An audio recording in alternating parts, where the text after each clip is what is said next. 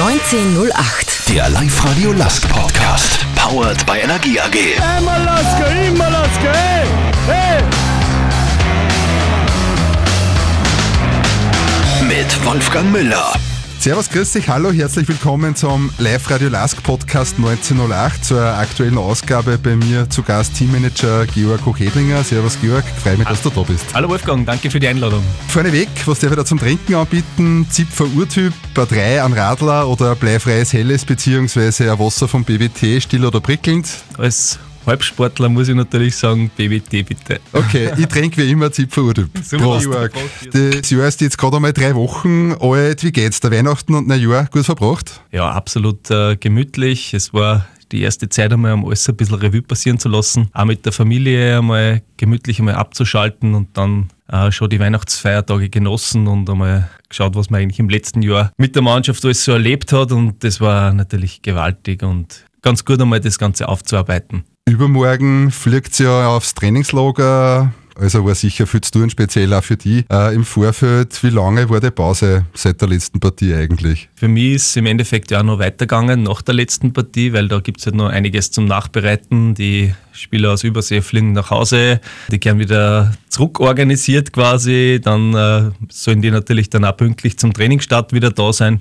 Für mich ist im Endeffekt äh, in der ersten Jännerwoche wieder losgegangen. Also am 5., 6. Jänner ist bei mir losgegangen, eine Woche vor Trainingsstart. Seitdem schon wieder sehr intensiv und sehr, sehr spannende Sachen. Da sind wir ja schon beim, beim Job des Teammanagers. Wenn wir das Interview ausstrahlen, dann seid ihr bereits mitten auf Trainingslager. Du bist äh, jetzt Teammanager vom LASK, den Arbeitsbereich vom Pressesprecher hast du inzwischen an den Peter Öffelbauer abgeben. Wie darf sich ja außenstehender deinen Job so vorstellen? Ja, es ist ein sehr spannender Job, auf alle Fälle. Es ist äh, das Bindeglied quasi zwischen dem sportlichen Bereich und dem Präsidium. Meine Tätigkeit ist äh, sämtliche Organisationstätigkeiten für die Profimannschaft, sprich für 23 Spieler, für 10 Betreuer, äh, abzuwickeln. Das fängt an von einer Arbeitsgenehmigung, geht hin bis zu einem Hotel, das man bucht, am Flug, den man chartert, bis hin zu einer Reise, die man organisiert, ein Trainingslager, das man organisiert, äh, wann wir wo trainieren, wann wir wo starten zum Trainieren, was wir essen, wann wir wo hintransportiert werden, mit welcher Polizeieskorte wir abgeholt werden. Also es ist sehr umfassend und sehr detailliert und geht im Endeffekt um die ganze Organisation vom Profibetrieb, aber natürlich auch jetzt so die Transferabwicklungen, alles was quasi vor dem Transfer schon passieren sollte, alles was nach dem Transfer dann passiert, von der Spielerwohnung bis hin zum Kindergartenplatz für einen neuen Spieler, bis zu Förderanträge für Jungpapas, bis zum Deutschkurs, bis zum Intensivdeutschkurs, zur Integration von neuen Spielern, quasi das Heranführen an andere Mitspieler, dass wir auch in der Freizeit Aktivitäten gemeinsam machen. Das ist eigentlich alles äh, in meinem Portfolio mit dabei. Wie ist es so, wenn man ganz neu bei der Mannschaft ist? Für einen Fan klingt das ja wie ein regelrechter Traumjob.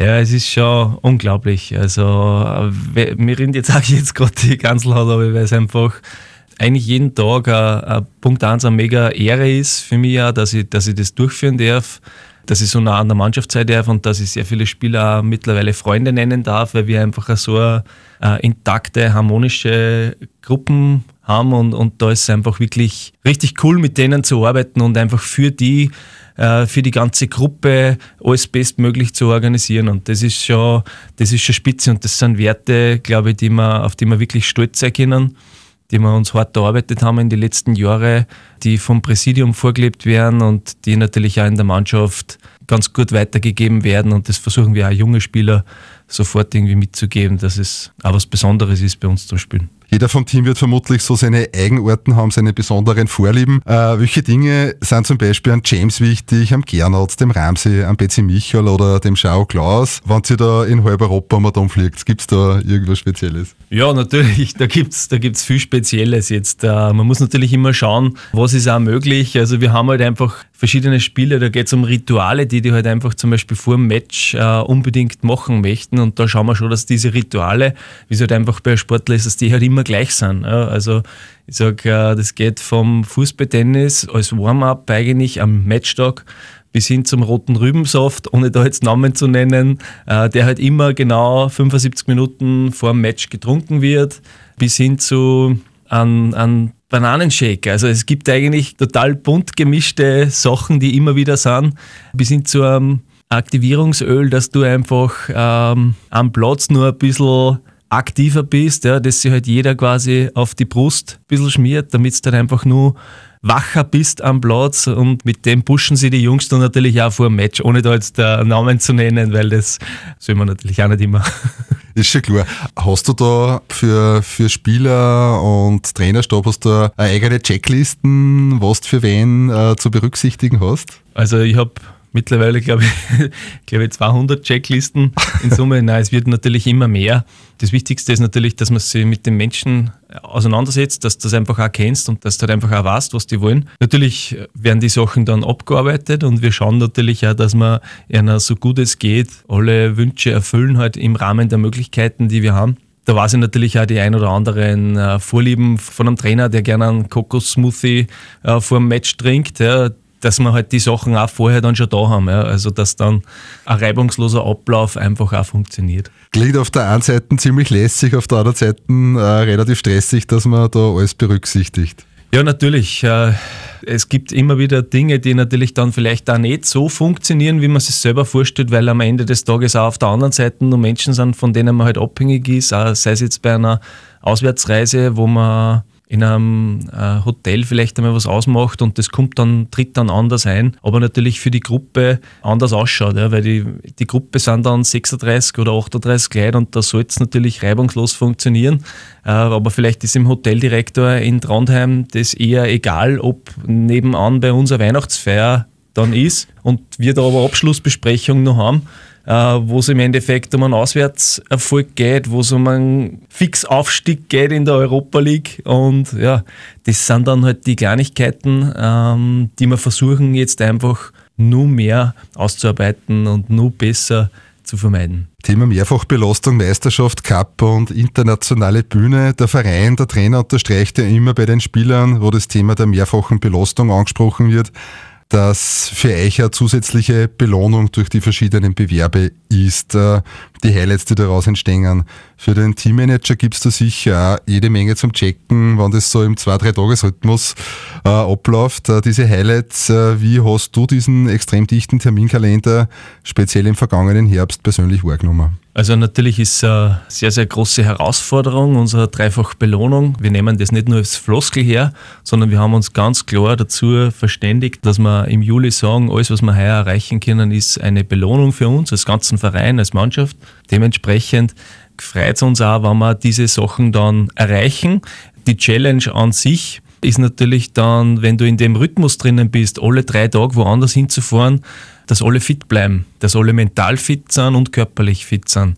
Das fängt beim Trainer an und geht bis logischerweise zum Zeigwart, bis zum Physio, bis zu, natürlich die Spieler müssen fit sein, aber ich sage, es ist einfach eine enorme Challenge, dass alle mental und, und körperlich fit bleiben. Das ist die größte Herausforderung. Alles andere ist dann schon ein normaler Ablauf, der reinkommt. Und aber es freut sich immer jeder, wenn man, wenn man in diesem Dreitagesrhythmus unterwegs ist. Also wir haben das absolut nicht jetzt als Aufwand gesehen, sondern es war wirklich eine Belohnung. Also und auch diesen Schalter dann immer wieder um, umlegen zu können zwischen international und national, das ist bei unserer Gruppe einfach ganz super und funktioniert einfach auch top, weil jeder weiß, was er zum tun hat. Sehr cool. Rückblick zu deinen Anfangszeiten, zu deinen persönlichen Anfangszeiten beim LAS. Kannst du dich da noch daran erinnern, wie das war, wie du den Job angenommen hast? Was waren so deine ersten Eindrücke von Schwarz-Weiß zum Start und wie war der erste Arbeitstag beim LAS? Wann war der? Also ich bin ja schon in, in verschiedene Funktionen eigentlich seit der Neuübernahme beim LASK mit dabei. Zuerst zwei Stadionsprecher, dann habe ich so die, den Pressesprecher äh, machen dürfen und dann mit äh, 2018 hat ist dann der Präsident auf mich zugekommen und hat mich gefragt, ob ich mir das vorstellen könnte, dass ich den Bereich ähm, mache und nur ein bisschen verändere und, und ausbaue in gewisse Bereiche. Und ich habe gesagt, ja, ich mache das, taugt mir.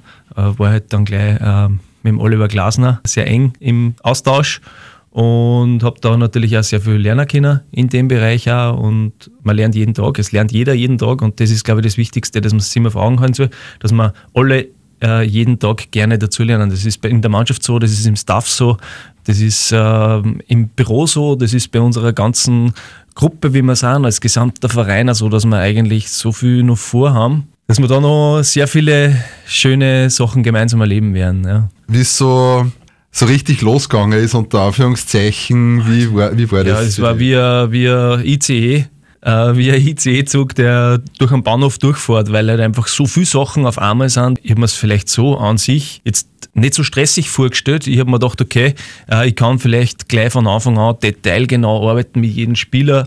Das ist wahrscheinlich wie wenn du eine Abteilung leitest oder einer Abteilung vorstehst, sind halt bei mir dann 36 Leute im Endeffekt, wo jeder halt unterschiedliche Bedürfnisse hat und wo jeder was braucht zu jeder Tages- und Nachtzeit. Und die sollst natürlich so schnell wie es geht auch umsetzen. Das geht von einer Prüfung wo ich eine Prüfungsaufsicht mache vom James Holland, der ja Psychologie studiert, bis hin zum Kindergartenplatz. Ja. Also du hast total unterschiedliche Bedürfnisse und das überholt dich natürlich zuerst einmal und du musst zuerst einmal schauen, äh, wie kann ich, wie kann ich das abarbeiten und was brauche ich dazu eigentlich alles. Ja. Und wo steht jeder einzelne Spieler und was sind die Dinge, die er sich vom Verein erwartet, die er voraussetzt, damit er schnellstmöglich integriert ist, damit er dann natürlich auch seine beste sportliche Leistung abrufen kann. Und das ist schon jeden Tag eine große Challenge, aber eine absolut geile Challenge. Das ist schon unglaublich cool. Zum Thema Lask-Virus. Der Vizepräsident Jürgen Werner kommt ja eigentlich von der Föst und ist später, wie er selber bei uns im Podcast gesagt hat, gerade noch rechtzeitig zum LASK konvertiert. Der Präsident Sigmund Gruber ist in der Schule von einem Klassenkameraden mit dem LASK-Virus infiziert worden. Ich bin quasi in eine schwarz-weiße Familie hineingeboren. Wann und wie hast du deinen persönlichen Bezug zum LASK entwickelt? Wann ist der Virus zu dir übergesprungen? Also ich bin 2006, 2007 mit dem Aufstieg äh, über einen Benny Wagner damals eigentlich sehr oft im Stadion gewesen. Das war noch zu der Zeit, wo ich bei äh, L1 sehr aktiv war, beim Regionalsender. Bin dadurch das erste Mal in Berührung gekommen, also so richtig in Berührung gekommen mit dem Verein. Bin aber dann zwischenzeitlich auch zu anderen Fußballspielen gegangen und äh, war auch beim vermeintlich Clanclub das eine oder andere Mal im Stadion und bin dann mit der Neuübernahme, also 2013 im Dezember durch den Didi Holzhey, eigentlich äh, mit diesem Virus angesteckt worden. Und ich würde sagen, dass ich im April 2014, ich glaube, das war SAK daheim, seitdem habe ich eigentlich überhaupt kein Spiel mehr verpasst. also wirklich gar keins, weder daheim noch auswärts. Ja, das ist einfach schon wenn man sieht, was für Dynamik in dem Verein ist, was für, was für ungemeiner Zusammenhalt, das ist einfach äh, einzigartig und auf das, das gibt dann schon Kraft und, und macht mir auch stolz, dass ich da Teil von dem sein darf. Was waren damals deine Hauptkriterien, dass du beim LASK angefangen hast, was hat die vom LASK überzeugt und andererseits, wodurch hast du die LASK-Verantwortlichen von dir überzeugt? Der Reiz einer, einer derartig großen Aufgabe war sicherlich ausschlaggebend, da Teil eines ganz großen Fußballs sein zu können oder sein zu werden, das war sicherlich einmal der, ich bin immer schon Fußball verrückt gewesen habe selber halt nie aktiv so gut gespielt, dass ich irgendwo in die Richtung gekommen war und war immer mein Traum im, im Bereich Fußball irgendwo aktiv zu sein. Das muss ich, äh, ich habe selber schon Fußballturniere organisiert, habe schon Hallencups organisiert, äh, Events organisiert, aber im Fußball dann so mittendrin sein zu dürfen, das ist dann natürlich nur mal ganz was anderes, ja, wenn du das Tagesgeschäft mitkriegst und dann ist das ein riesen äh, Herausforderung für alle jeden Tag. Es sind nicht nur die Akteure am Platz, sondern auch das, was rundherum passiert. Natürlich gibt es auch Sachen, die hin und wieder nicht so funktionieren, die, wo der Verein noch viel lernen muss, wo man sich auch noch breiter aufstellen muss. Aber wir lernen aus den eigenen Fehlern und, und dann lernen wir schnell und gut. Zu deiner Rolle im Team. Du wirkst auf mich ja immer sehr eloquent, entspannt und aufmerksam, bist da sehr, sehr angenehmer Zeitgenosse. Diese Eigenschaften hast du sicherlich auch in deiner Zeit beim Fernsehen verinnerlicht. Welche Rollen nimmst du jetzt beim LASK für die einzelnen Teammitglieder ein? Bist du da hin und wieder ein Psychologe, rhetorischer Sparringpartner, Medientrainer oder Moderator bei einem Konflikt im Team zwischen die Burschen? Äh, wie darf man sich da den Alltag als Teammanager von der Seite her vorstellen? Gute Frage, Wolfgang. Äh, du hast es eigentlich schon angeschnitten. Man ist alles irgendwo. Man ist äh, bei Problemsituationen oft der Moderator, der Konfliktmanager, der, der Sparringpartner für gewisse Anliegen, weil natürlich es gibt immer unterschiedliche Sichtweisen. Es gibt, auch wenn es einen Konflikt in der Mannschaft gibt, wir schauen, dass wir das so schnell wie möglich intern regeln, ohne dass das irgendwie nach außen auch transportiert wird. Aber natürlich auch zwischen dem, was sie vielleicht ähm, Präsidium vorstellt. Und es gibt ja da natürlich auch oft unterschiedliche Auffassungen zwischen Präsidium und Sport. Und da äh, ist meine Rolle schon ganz klar die, auch des Sports zu vertreten, aber natürlich mit dem Hintergrund zu wissen, wie es jetzt im wirtschaftlichen Bereich ausschaut, weil für jeden ist natürlich immer sein Bereich der wichtigste, das ist ja ganz, ganz natürlich, aber ich bin der Meinung, dass es nur miteinander geht. Und nur miteinander kann man, wenn alle lösungsorientiert denken, zum bestmöglichen Gesamterfolg beitragen. Und das ist so meine Tätigkeit in der, in der Mannschaft, im Team, im, im ganzen Verein. Du warst so lange erfolgreich und beliebt äh, mit deinen Sendungen auf LT1, Stichwort Bilderstürmer, gerne auch gebucht als Moderator bei Events und Veranstaltungen. Welche Skills aus deiner Zeit bei den Medien sind für dich in deinem jetzigen Job als Teammanager besonders nützlich geworden? Das zu wissen, wie in etwa Medien ticken und das dann auch natürlich an die, an die Spieler weiterzugeben, dass man natürlich die Jungs dann auch in gewisse Dinge coacht, dass man ja Tipps gibt, wie man sie Medien gegenüber verhalten soll, was so Benimm- oder Verhaltensregeln sind, dass wir nicht nur in Floskeln sprechen, sondern schon authentisch sind und dass wir aber trotzdem in Interviews kurz und bündig versuchen zu sein, damit man die Sachen dann auch hört oder sieht im Fernsehen, weil wenn das jetzt irgendwelche drei Minuten Aussagen sind, wo nichts dahinter steckt, dann wird es wahrscheinlich schwierig zum Bringen im Fernsehen mhm. oder im Radio oder im Podcast oder wo immer. Und eine Spurgelassenheit, weil am Ende des Tages äh, es ist Sport, es sollte Spaß machen, es sollte Freude machen, auch wenn natürlich extrem viele Emotionen immer dahinter stecken, immer der Erfolg natürlich auch im Mittelpunkt steht und, und das versuche ich einfach auch einer zu, so gut es geht jetzt von meiner Rolle aus, aber es ist vom ganzen Verein wird das eigentlich vorgelebt, das weiterzugeben. Zum Publikum, Thema Publikum. Äh, aber wenn du dich jetzt äh, auf den Job als Teammanager konzentrierst im Stadion, sehe ich dich immer trotzdem nach dem Spiel nur immer mit dem Handy am Feld hinter den Spielern in Richtung Fans filmen, wenn die Mannschaft mit der Kurven feiert ganz lässt dich das Thema offenbar nicht los. Erzähl mir ein bisschen was über deine Gedanken, wenn es um die schwarz-weißen Fans geht. Also ich rede mir jetzt gerade gar nicht, weil ich denke jetzt gerade dran, wie es war, wie wir, wie wir gegen Sporting Lissabon äh, im Linzer Stadion gestanden sind und die Spieler haben sie quasi umarmt und haben mit den Fans gefeiert. Äh, das ist einfach unglaublich geiles Gefühl, weil es einfach, äh, und ich muss das dann auch festhalten, ja, in dem Moment, weil es natürlich die Mannschaft da sehen will, die wollen auch das, die wollen auch das haben, die wollen nicht die Fernsehbilder haben, sondern die wollen quasi unsere Sichtweise haben. Das ist dann auch in irgendeinem Gruppenchat, halt, den wir halt auf WhatsApp haben, äh, wo das halt auftaucht oder für irgendwelche Highlight-Videos, die wir selber zusammenschneiden, auch für die Mannschaft zum Anhatzen natürlich auch. Wir nehmen solche Dinge ja her für Spielvorbereitungen, für unsere Besprechungen und solche Sachen und da ist meine Aufgabe auch, dass man die Sachen ein wenig dokumentiert, ja fernab von einer klassischen Fernsehkamera, von jetzt nur eine Sichtweise, sondern unsere Sichtweise dieser Sachen. Und da absolut geiles Gefühl natürlich. Ich meine, ausverkauftes Haus in Linz ist einfach Gänsehaut pur. Du warst ja immer wieder bei Fanveranstaltungen dabei.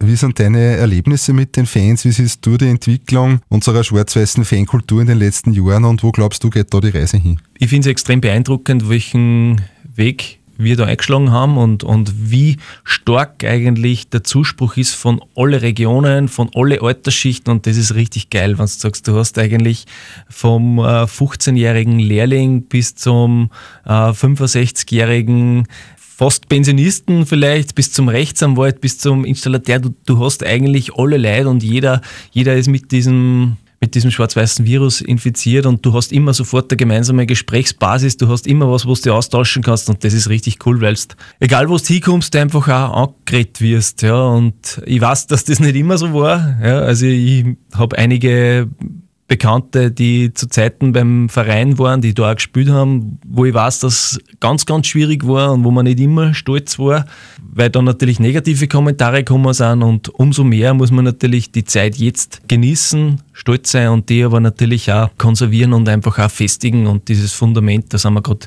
ganz stark dran, dass wir dieses Fundament noch aufbauen und ausbauen. Und ich glaube, unsere Fans machen genau dasselbe. Ich finde es richtig cool, wenn ich sehe, dass sehr viele neue Fanclubs entstehen rundherum, auch bei den Stammtischen, die wir, die wir machen. Ganz viele Junge, ganz viele Ältere, sie miteinander treffen und einfach über den Lask reden und das ist das Wichtigste. Was war dein ganz persönliches Highlight, seitdem du beim Lask bist? Boah, da gibt es Zuerst haben wir gedacht, okay, Bahndorf war dann das Highlight. Dann war beschickt das schon einmal unter Anführungszeichen ein Highlight, wenn man sieht, boah, die können wir schlagen und, und dann verlierst, aber dann bist du in so einer, bist in so einer emotionalen Grube drinnen und musst dich dann wieder rausholen und dann geht es wieder weiter und das hat uns eigentlich alles nur gestärkt. Aber jetzt das letzte ganz große Highlight war natürlich der Gruppensieg in der Europa League. Das, äh, ich kann mich erinnern, jeder gesagt hat so, naja, okay, Schauen wir mal, da ja gegen Sporting und gegen BSV und Rosenburg, ja, die spielen auch schon 20, 25, 30 Jahre international sehr erfolgreich. Da ja, ein paar Punkte, ja, wenn es drei Punkte macht, okay. Wir haben halt auch versucht, dass wir uns auf keine Diskussionen einlassen und umso stolzer sind wir einfach, dass das so geklappt hat. Du spielst auf einer internationalen Bühne mit so großen Mannschaften, jetzt vom Marktwert, vom Namen her, von der Erfahrung her, du kannst dann die eigentlich hinter dir lassen. Und das ist schon äh, ein Wahnsinnsgefühl. Aber wie gesagt, das letzte, jetzt der Sporting Lissabon daheim im Dezember, unglaublich. Sehr, sehr geile Stimmung im Stadion. Ja, die Stimmung war außergewöhnlich und einfach auch, wenn dann äh, Viertelstunde, 20 Minuten, halbe Stunde nach Abpfiff einfach die Leute noch immer singen, feiern, äh, sie in die Arme liegen, wenn man sieht, äh, wie die Leute Tränen in die Augen haben. Ich habe selber auch Tränen in die Augen gehabt. Äh, die Spieler häkeln mich deswegen immer, aber ich bin halt auch ein emotionaler Mensch und solche Momente musst du einfach auch genießen und mitnehmen und das ist einfach, ich glaube, das macht auch das Leben lebenswert, genau wegen solchen Momente, dass du das dann auch auskosten kannst. Was waren deine schrägsten, skurrilsten, außergewöhnlichsten Erfahrungen? Was ist so deine Lieblingsanekdote, seitdem du beim LASK bist? Warte, muss ich kurz überlegen. Worüber hast du am meisten lachen müssen? Ich muss eigentlich jeden Tag lachen mit unserem Zeugwart, mit dem Fischi, der ja einen Kultstatus genießt, aber da gibt es nicht eine Anekdote, sondern mehrere. Es wird wahrscheinlich den Sendungsrahmen sprengen. Der Fischi ist einfach einer, der einen immer wieder zum Lachen bringt und ein ganz wesentlicher Bestandteil in unserer Mannschaft. Gibt es auch so eine Geschichte, die du unsere äh, ja. Hörer näher bringen willst? Ja, also ich habe letztes Jahr einmal in Fischil seine liebsten Schlafpositionen alle fotografiert bei alle Auswärtsfahrten und Auswärtsflüge und habe daraus einen internen Kalender gemacht, zum Beispiel, ja, wo man halt im Fischil dann schlafen sieht, zwölf Monate lang und äh, das habe ich halt intern verteilt an die Mannschaft und das ist ganz witzig. Das hat einer halt alle tagt, weil der Fische hätte gerne mal beim Auswärts wohin fahren oder fliegen, schlaft er halt innerhalb von zwei Minuten. Großartig. Georg, was war der berührendste Moment beim LASK, seitdem du 2014 zum LASK gekommen bist? Da muss ich ganz weit zurückgehen. Das war sicher der, die geschaffte Relegation. Einfach auch das wir sind zurück. Das hat man einfach gemerkt. Von diesem Tag an ist einfach so viel entstanden, da sind so viel da sind so viele Emotionen losgelöst worden, jetzt auch von Präsidiumsseiten, vom Jürgen Werner, von alle Freunde des LASK. Einer der emotionalsten Momente, ja, dass man sagt, jetzt sind wir wieder da. Zur Entwicklung des LASK, du bist ja ein starkes Bindeglied zwischen Team und Staff. Wie hat sich der Verein in den letzten Monaten und Jahren in der Hinsicht da entwickelt und woran ist es für dich am besten zum Festmachen? Das ist natürlich alles ein laufender Prozess, nicht nur sportlich, sondern auch im Bereich Administration und, und äh, Backoffice. Wir haben jetzt jemanden, der quasi fix nur für Sponsoring zuständig ist, der sich um die ganzen Business Club Kunden kümmert jemanden, der die ganzen rechtlichen Dinge auch abwickelt im Verein, was auch ganz wichtig ist, weil einfach, wenn du wächst als Verein, du hast so viel Anliegen, du hast so viele verschiedene Verträge, du hast so viele Sachen, die überprüft kehren, weil du hast ja so viele Subunternehmen, die dir zuarbeiten und die mit dir arbeiten und das gehört einfach prüft oder im Ticketing gibt es auch laufend jetzt äh, Verbesserungen, auch, wo, wo fix jemand dann das Ticketing machen wird, den Spieltag ich sage jetzt einmal, wir haben, wir haben schon ein Organigramm, wie das aussieht und wir nähern uns dann jetzt diesen einzelnen Positionen, dass wir das bestmöglich befüllen. Pressesprecher, der, der Peter, das ist ja ganz ein wesentlicher Punkt jetzt für mich gewesen, einfach auf Punkt 1, weil der ein Profi ist und weil er das super macht und natürlich für mich, du kannst nicht auf, auf zwei Hochzeiten tanzen, das geht sich zeitlich nicht aus, weil ich verstehe, du hast Interviewanfragen und auf der anderen Seite äh, sollte ich mich vielleicht um, um Spieler kümmern, sollte auswärts einen Flug organisieren, mhm. was, das geht sich einfach zeitlich nicht aus und natürlich international, wenn du sagst, du hast in der Woche 10, 15 Medientermine plus Anfragen plus Akkreditierungen, kann schon sein, dass am Tag einmal 200 Mails da sind und die musst du abarbeiten auch und du musst die erledigen, weil sonst macht es ja keinen Sinn. Zum Trainer, du bist ja klarerweise auch sehr neu am Trainerstab. Was war für dich prägend in der Ära Oliver Glasner und was prägt die bisherige Zusammenarbeit mit Valerian Ismail, der ja auch schon seit gut einem halben Jahr da ist? Das sind beides super, super Menschen, beides absolute Profis in ihrem Bereich. Vom Oliver habe ich wahrscheinlich äh, das Thema Professionalität und Akribie nur mehr verinnerlicht. Der Walle ist als Typ her auch ganz ein, einfach ein gestandener Profi, der alles in seinem Leben schon erlebt hat, der alle Höhen, alle Tiefen schon miterlebt hat, der ein unheimlicher Kämpfer ist, ein unheimlicher Motivator ist, der ein richtiger Experte ist, wenn es äh, um Thema Fußball geht und der einfach auch so hohe Managementqualitäten hat, der einfach auch dieses ganze Gefüge zusammenhält. Und natürlich hast du gewisse Situationen, wo gewisse Spieler weniger spielen. Du musst ja mit denen auch sprechen, warum ist das so? Und, und da muss man schon sagen, dass, man, dass der Walle einfach ein, ein super Mensch ist und da unsere sportliche Führung immer wieder die richtigen Entscheidungen auch trifft für Personalentscheidungen und der Walle identifiziert sich mit dem Verein 100 Prozent, mit der Mannschaft, mit, mit, dem ganzen Club äh, und das ist einfach so viel wert, einfach damit man jeden Tag wirklich alles geben kann. Zur nahen Zukunft nach eurem Trainingslager im sonnigen Süden kommt ja heute sportlich recht entscheidende Zeit auf euch zu.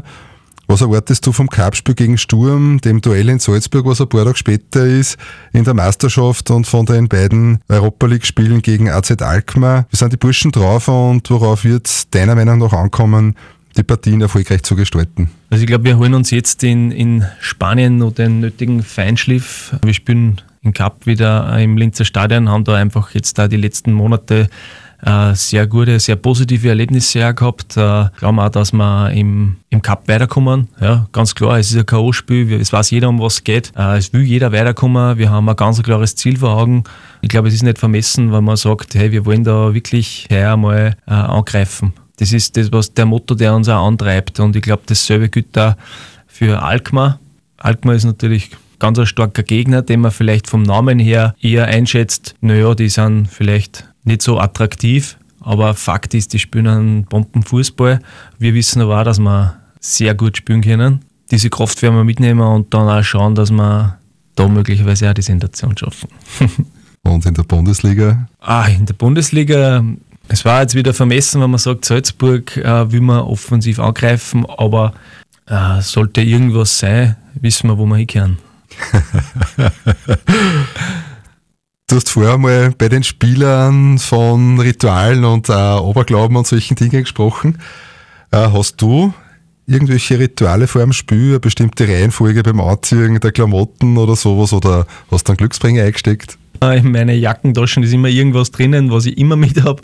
Äh, ich habe halt zum Beispiel für Spieler dann auch Sachen mit, so Power-Shots zum Beispiel, so Power-Gels, der Golgi zum Beispiel in der 75. sich halt immer so einen Power-Shot rein hat. Ich habe selber immer zwei Kaugummis in der rechten Tasche, die mir Glück bringen, glaube ich. Äh, ich bin, glaube ich, irrsinnig abergläubischer Mensch wie alle bei uns.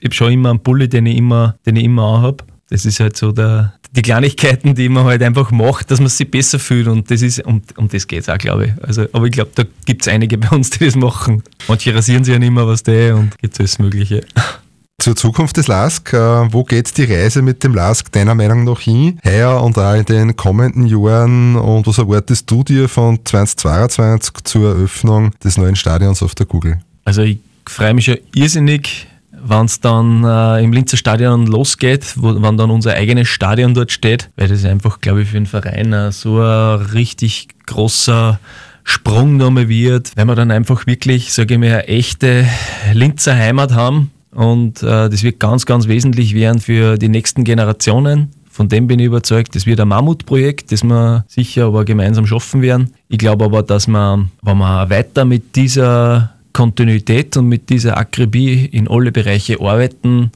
wenn, wenn das Präsidium so eng zusammensteht, wenn jeder bereit ist, äh, mehr als 100 Prozent zu geben, dann glaube ich, dass wir über die nächsten Jahre uns keine Sorgen machen müssen. Vielleicht wird es einmal Zeiten geben, wo wir vielleicht sportlich nicht ganz so den Erfolg haben, den wir jetzt haben. Aber ich bin davon überzeugt, dass wir immer eine gewichtige Rolle spielen werden. Wie schätzt du deine persönlichen Herausforderungen für die kommenden Jahre ein? Ich möchte natürlich mit den Aufgaben wachsen, ähm, sich die Herausforderung jetzt in dem Bereich, dass wir da auch noch wachsen können, im, im Teambereich, im Bereich der Mitarbeiter, die vielleicht irgendwo unterstützend dann auch noch tätig sind. Aber das geht dann einher auch mit einem sportlichen Erfolg, mit einer Basis, die man schaffen muss, natürlich auch wie ein normales Unternehmen. Für mich ist wichtig, ich möchte mich weiterentwickeln als Mensch, möchte äh, die Mannschaft so gut es geht weiterbringen mit meinen Erfahrungen, die ich schon gesammelt habe und ich glaube, dann äh, sind wir alle auf einem guten Weg. Ich habe es letzte Woche auch schon in Christian Ramsebner gefragt. Meine abschließende Frage an die. Der Tipp für die Kappartie gegen Sturm am 8. Februar. Äh, 3-0 für uns. Das ist ja mal eine Ansage.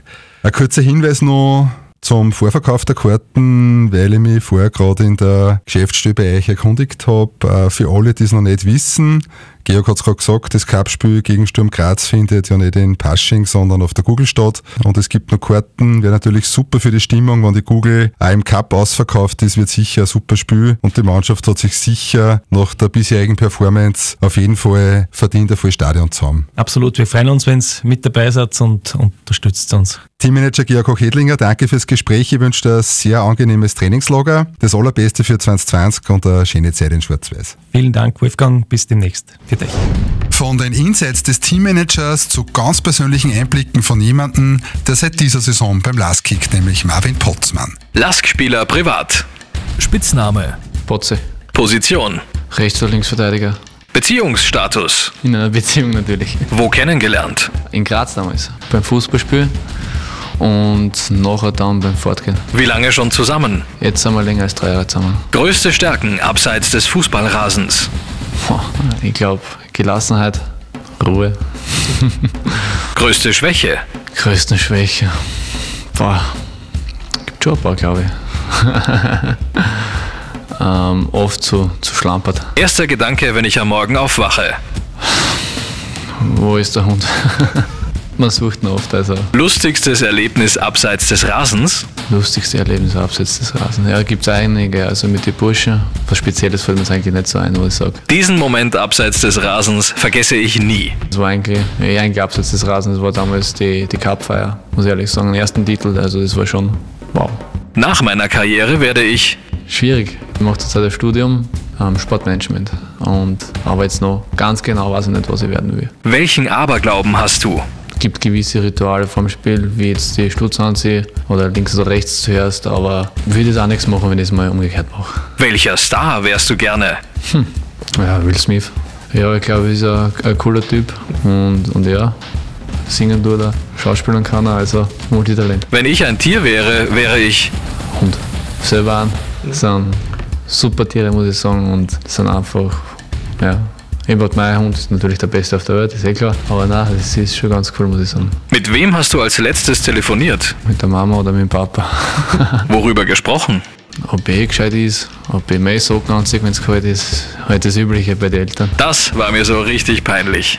Boah, hat einiges gegeben. Ich glaube, ich bin einmal damals in der Schule, glaube ich, war irgendeine Vorführung und da habe ich auf die Bühne müssen und dann natürlich beim Aufgehen, weil ich so nervös war, bin ich gestürzt und ja, das war halt dann nicht so lustig für mich. Meine Traumfrau ist, Meine Freundin. wenn ich nicht Fußballer wäre, wäre ich Also studiert hätte ich sicher und ich glaube, dass ich im Beruf von Papa tätig geworden wäre, also Banker. Das ist meine Spotify-Playlist. Primo von, ich glaube, ich weiß jetzt nicht, ob Raf Kamora oder Bones, keine Ahnung. Primo. Der zweite, der dritte schreibt keine Geschichte. Mein Team Primo. Jamaika, Afrika, Teil meiner Und dann habe ich noch auch kurz gehabt, ich glaube Body Language heißt es, aber ist ein Remix von dem Ganzen. Das ist auch ziemlich gut. It's not a lot that you've been saying, whoa, but I can tell from your body language. Okay, let's talk about it. If it's your body. 1908. Der Live-Radio Last Podcast. Powered by Energie AG.